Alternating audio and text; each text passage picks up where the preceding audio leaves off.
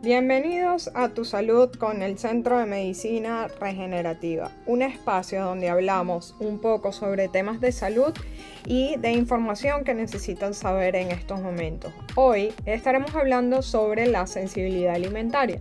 A veces nos inflamamos y no sabemos el por qué. Hoy vamos a descubrir el por qué y que no debemos sentirnos mal, que debemos buscar la condición y comenzar a sentirnos bien.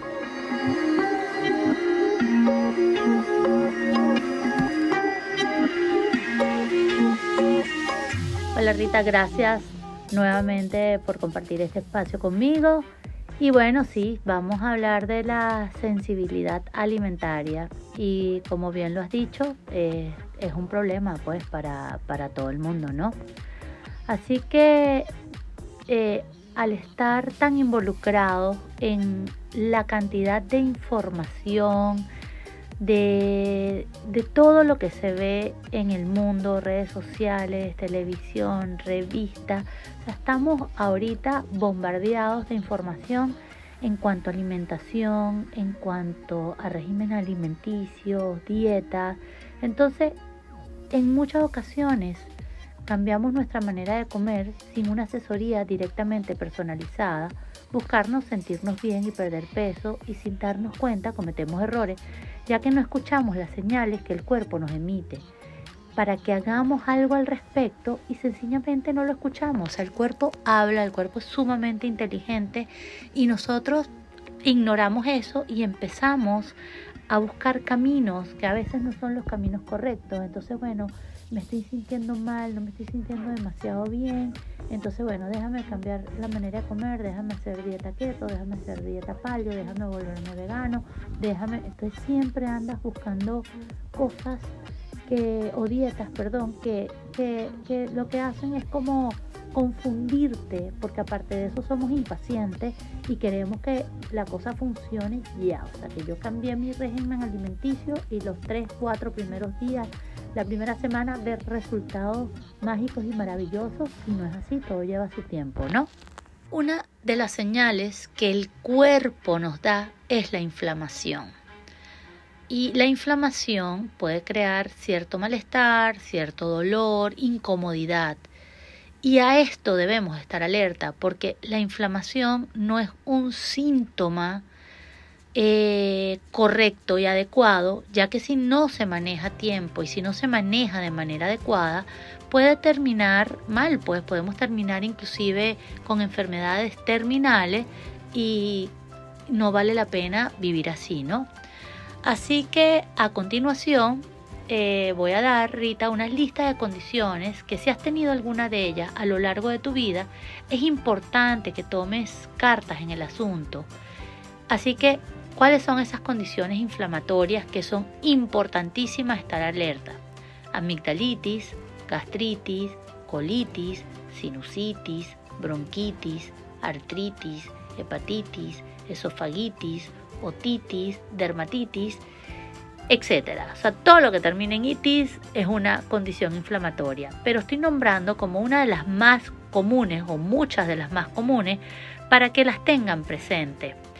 Eh, y esto no estoy hablando de que lo estás padeciendo ahorita o lo padeciste hace 15 días. No, no. A lo largo de tu vida, en alguna ocasión has padecido amigdalitis, gastritis, colitis, sinusitis, otitis, artritis, en algún momento de tu vida. Entonces, si esto en ocasiones y en el año se vuelve recurrente, es que tienes que estar alerta. Entonces, la inflamación, aunque es necesaria porque es una advertencia que el cuerpo está dando y es una parte crítica de la respuesta del sistema inmunitario a esos invasores y a las amenazas que se le presenta que permite que nuestro organismo ataque las infecciones y cure el daño que causa.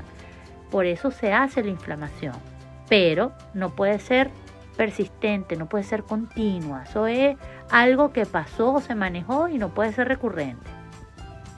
La inflamación también puede ser provocada por otras experiencias, como presenciar acontecimientos traumáticos o atravesar circunstancias estresantes, y esta respuesta ayuda a nuestro organismo a reaccionar y a sobrevivir a esas experiencias.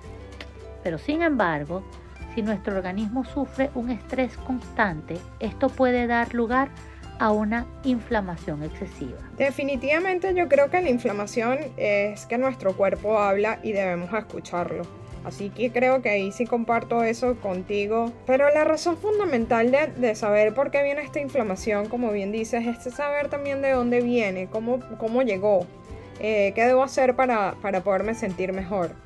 Eh, yo, por ejemplo, he sido una persona que he sufrido de rinitis y eh, lo que acudí, o sea, empecé como a quitarme ciertos alimentos para ver si no me, si no me daba como el tema de, de rinitis. Y en efecto hay unos alimentos que me aceleran ese, esa condición. Entonces lo que he tratado es de eliminarlos para poder así sentirme mejor. Sí, Rita, desde pequeños podemos arrastrar respuestas inmunes que nos causan inflamación a lo largo de nuestros años.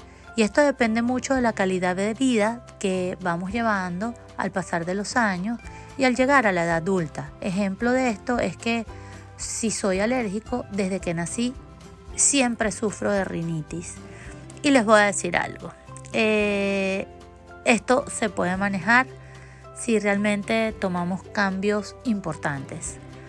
Eh, si nuestros órganos están en constante contacto con sustancias inflamatorias, pueden dañarse con el tiempo. Así es que la inflamación crónica nos puede poner en un mayor riesgo de padecer afecciones tales como enfermedades cardiovasculares, diabetes, asma e incluso depresión y demencia. Y aunque la inflamación, como ya dije anteriormente, es necesaria, necesaria es causada por una reacción inmune a nivel celular, por eso es necesaria. Esto puede ser causado por estímulos externos estresores que van cargando el sistema inmune también. O sea, si nosotros nos encontramos en situaciones de estrés, eh, en ambientes donde hay exceso de contaminación, eh, donde consumimos alimentos que no nos aportan beneficios al cuerpo. O sea, nosotros ayudamos al cuerpo con agentes agresores externos a que también sufra inflamación. Entonces, eh, las infecciones, contaminación y tóxicos ambientales, como ya les dije, estilo de vida, la alimentación enemiga, todo esto causa inflamación y se los repito porque es importante que, que tomemos conciencia de esto. Y cuéntanos algo, ¿cómo has hecho para cambiar tu estilo de vida o de alimentación, más que todo para evitar la inflamación? Bueno, sí, el estilo de vida es importantísimo en este momento cuando uno está hablando de todos los agentes agresores, ¿no? Entonces, pero quiero poner ejemplos importantísimos y en este caso voy a hablar de la alimentación. Si comemos un exceso de dulces, estamos cargando nuestro cuerpo de azúcar, haciendo que nuestro páncreas deba trabajar con mayor intensidad para procesar ese azúcar y protegerse así a nuestras células y nuestro sistema. O sea, él trabaja de más para poder proteger nuestras células y nuestro sistema. Ahí estamos causando estrés a nuestro organismo. Es un ejemplo simple, es un ejemplo obvio y es un ejemplo sencillo.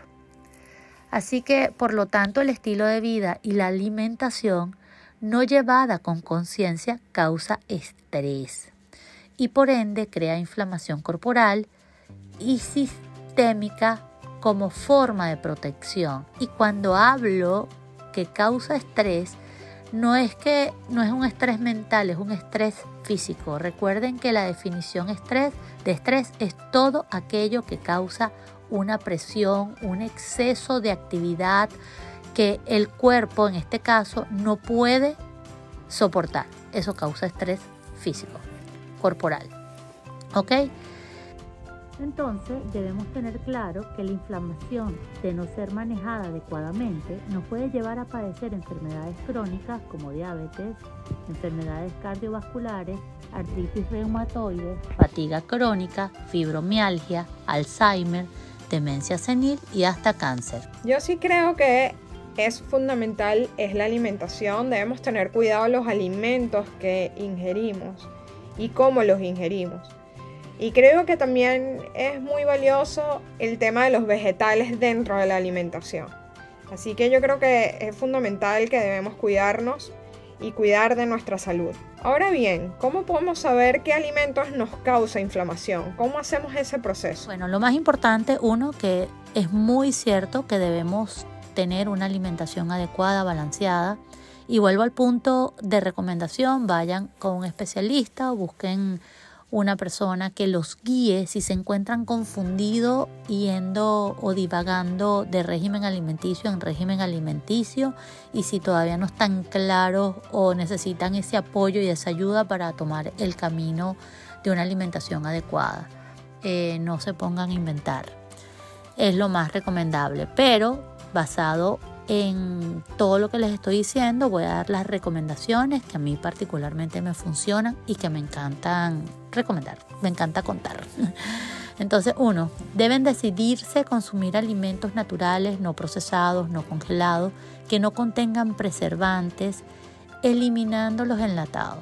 Todos sabemos que todos estos alimentos para poder durar y permanecer dentro de los empaques deben tener preservantes químicos que de alguna manera no favorecen a nuestras células, no favorecen a nuestro organismo. Utilizar aceites no saturados. No utilicen aceites hidrogenados, lean las etiquetas. Utilizar preferiblemente el aceite de oliva, el aceite de aguacate. Sé que muchas personas recomiendan inclusive el aceite de coco. Yo no soy partidaria del aceite de coco, pero es mi idea personal.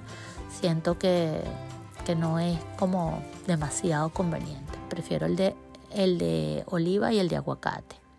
Comer más frutas y vegetales frescos, no congelados ni enlatados. Normalmente los enlatados pueden venir con un poco de azúcar y los congelados, o sea, imagínense ahí, eso no puede ser así tan fresco. Cómprenlas y cómanselas. Ingerir pescados bajos en mercurio por lo menos dos veces a la semana. El tema del mercurio es, delicado y también ahorita están criando más peces eh, que antes eso no se veía fácilmente, pero bueno, eso está ocurriendo. Comer nueces enteras y semillas, eh, aceitunas que contienen grasas buenas, eliminar el azúcar y los alimentos de harinas refinadas, eh, eliminar el trigo, la cebada, la harina de maíz, la avena, todos estos contienen gluten y a pesar que no sufras de enfermedad celíaca, podrás observar en algún momento cómo tu inflamación corporal baja y tiene mejor digestión. Aunque ustedes no lo crean, eh, me pasó. Empecé a sentir eh, como inflamación eh, estomacal y acidez. Y al eliminar todo lo que tenía gluten, de verdad que mi vida ha cambiado y siento el cambio inflamatorio, o sea, de verdad me desinflamé, es maravilloso.